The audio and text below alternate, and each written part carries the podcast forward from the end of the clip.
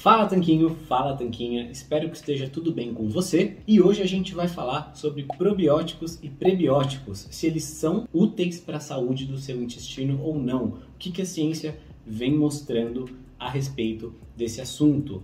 Lembrando que, se você é novo aqui, seja muito bem-vindo e bem-vinda. Eu sou Guilherme, um dos fundadores aqui do canal, e a gente já está aqui no YouTube há mais de 7 anos, gravando vídeos e mostrando para você toda a ciência sobre os assuntos e também mostrando receitinhas gostosas. Então, aqui no Senhor Tanquinho, a gente sempre fala da ciência, do que, que a verdade sobre as coisas são, sem conversinha de comadre, sem achismos, e também mostra receitas para facilitar a sua adoção de um estilo de vida saudável. Afinal, ninguém merece comer só peito de frango seco e sem sal com alface e tomar água, embora tomar água seja muito bom.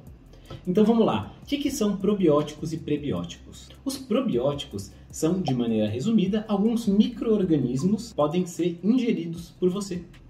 Então, basicamente, eles são alguns tipos de cepas de bactérias que você pode ingerir na forma de cápsulas ou em outras formas também. E os prebióticos são os alimentos para essas bactérias. Alguns tipos de alimentos, alguns tipos de fibras são comida para essas bactérias também e são fermentados por elas. Então, esses são os probióticos e os prebióticos. Sobre os prebióticos a gente vai falar bem brevemente, tá? Acontece que eles podem ser bons para algumas pessoas e ruins para outras, porque eles vão alimentar as bactérias que fazem parte da sua microbiota intestinal, a sua flora intestinal, como se dizia até algum tempo atrás. Então, se você tiver uma flora intestinal boa, talvez os prebióticos ajudem ela a florescer ainda mais. E se você tiver uma microbiota ruim, você vai estar tá alimentando essas bactérias. A gente não vai falar muito sobre isso porque você vê que depende bastante para cada pessoa, especialmente para quem já tem algum tipo de doença intestinal, do tipo síndrome do intestino irritável, colite ulcerativa, sensibilidade a FODMAPs, doença diverticular, diverticulite, dentre outras,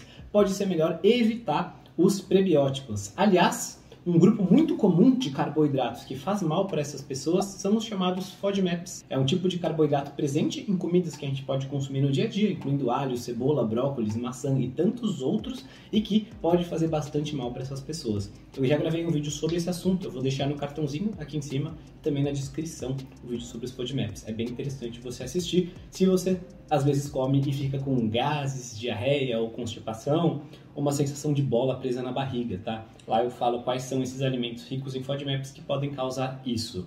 Então, os prebióticos depende bastante para quem é e para quem não é. Especialmente se você já tem um problema intestinal, provavelmente o ideal não é você comer um monte de fibras e alimentos que vão dar mais alimento ainda para essas bactérias. Mas e os probióticos? O que a ciência mostra a respeito deles? Então, a primeira coisa que você precisa saber é que as pessoas que têm alguma dessas condições intestinais, por exemplo, a síndrome do intestino irritável, elas têm uma composição de microbiota que é diferente daquela que as pessoas saudáveis têm. Isso está bem documentado na ciência já, inclusive nesse estudo aqui que está na sua tela agora. Com base nisso, pode fazer sentido você pensar que ingerir probióticos vai te ajudar a ter mais resultados, né? A ter uma melhora. Afinal de contas, você mudaria a sua composição da sua flora intestinal, da sua microbiota, por ingerir outros micro-organismos. E alguns estudos foram feitos para avaliar isso. Alguns deles mostram que houve sim uma melhora significativa ao usar probióticos no tratamento, né? Então, esse aqui que está na tela agora foi um desses estudos. Nesse estudo aqui, a gente viu uma bela diminuição da inflamação intestinal nas pessoas que suplementaram com esses probióticos. E isso parece uma boa notícia, certo? Esse outro estudo aqui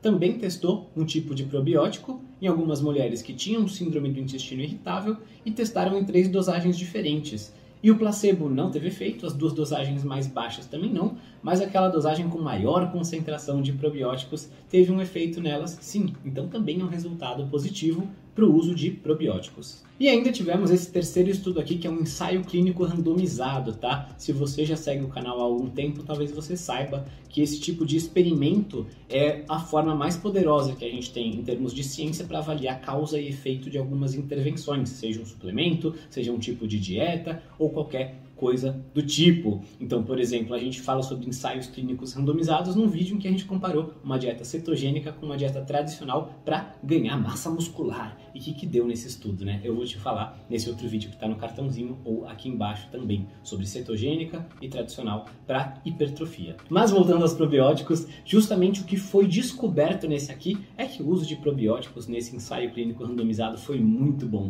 Melhorou a qualidade de vida imensamente das pessoas que de fato suplementaram com ele.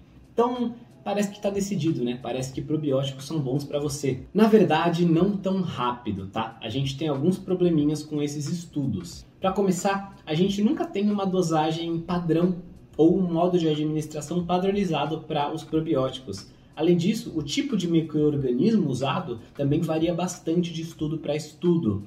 E basicamente com alguns problemas metodológicos ou vieses de publicação, que a gente não vai entrar no detalhe aqui, mas são probleminhas técnicos no desenho na publicação do estudo, fazem a gente crer que talvez não seja tudo isso que está sendo pensado a questão dos probióticos. Além do fato de que esses estudos não necessariamente conseguiram mostrar uma alteração da microbiota. Então, quer dizer, o pessoal tomou o probiótico, ingeriu aquelas bactérias, aquelas cepas que poderiam ser boas para o intestino, mas não necessariamente o intestino dessas pessoas mudou.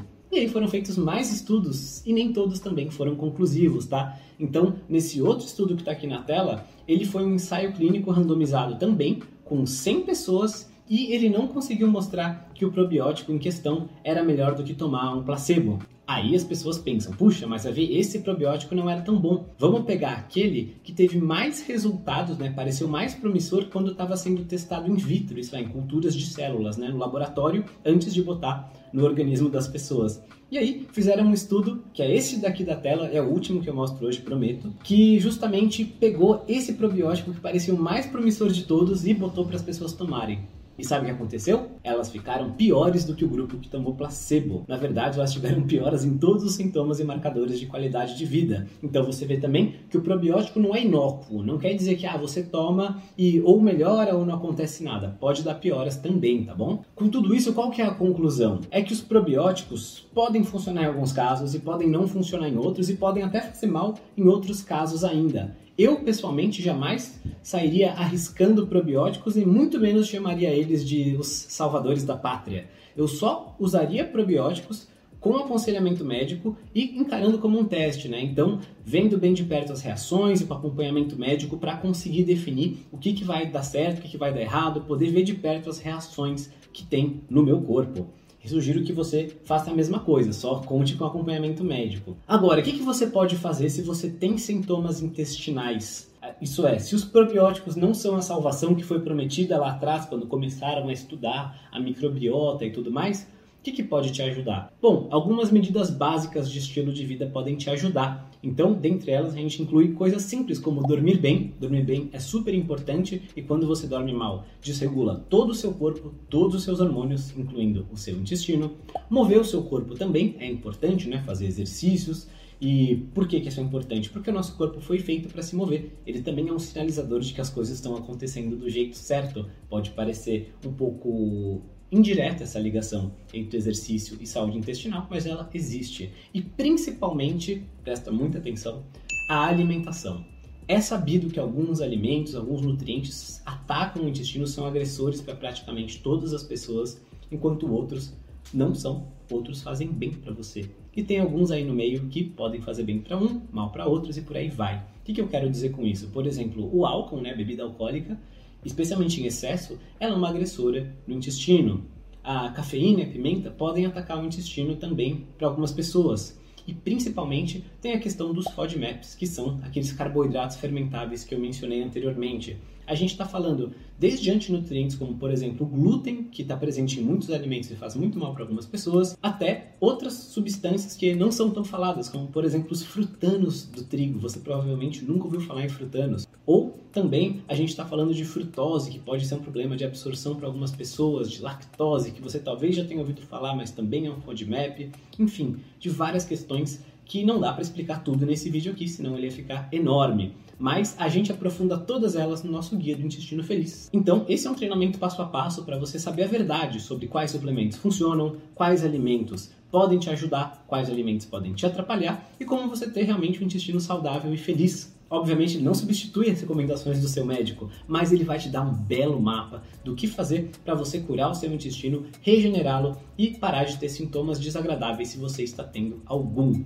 Eu vou deixar o link para ele aqui na descrição. Eu convido você a dar uma olhada lá, se inscrever e fazer como as milhares de pessoas que já adquiriram a sua cópia do Sistema do Intestino Feliz e começar a sentir as melhoras imediatamente. A gente fica por aqui e na sua tela tem um outro vídeo aqui que você deve gostar bastante. Tem também uma foto minha do Rony para você se inscrever no canal, ativar as notificações para receber mais vídeos de conteúdos, de receitas e muito mais. E novamente, né, se você está tendo algum problema intestinal, recomendo que dê uma olhada aí no sistema do intestino feliz. Vai fazer a diferença nos seus resultados, eu não tenho a menor dúvida. Um forte abraço do Sr. Tanquinho.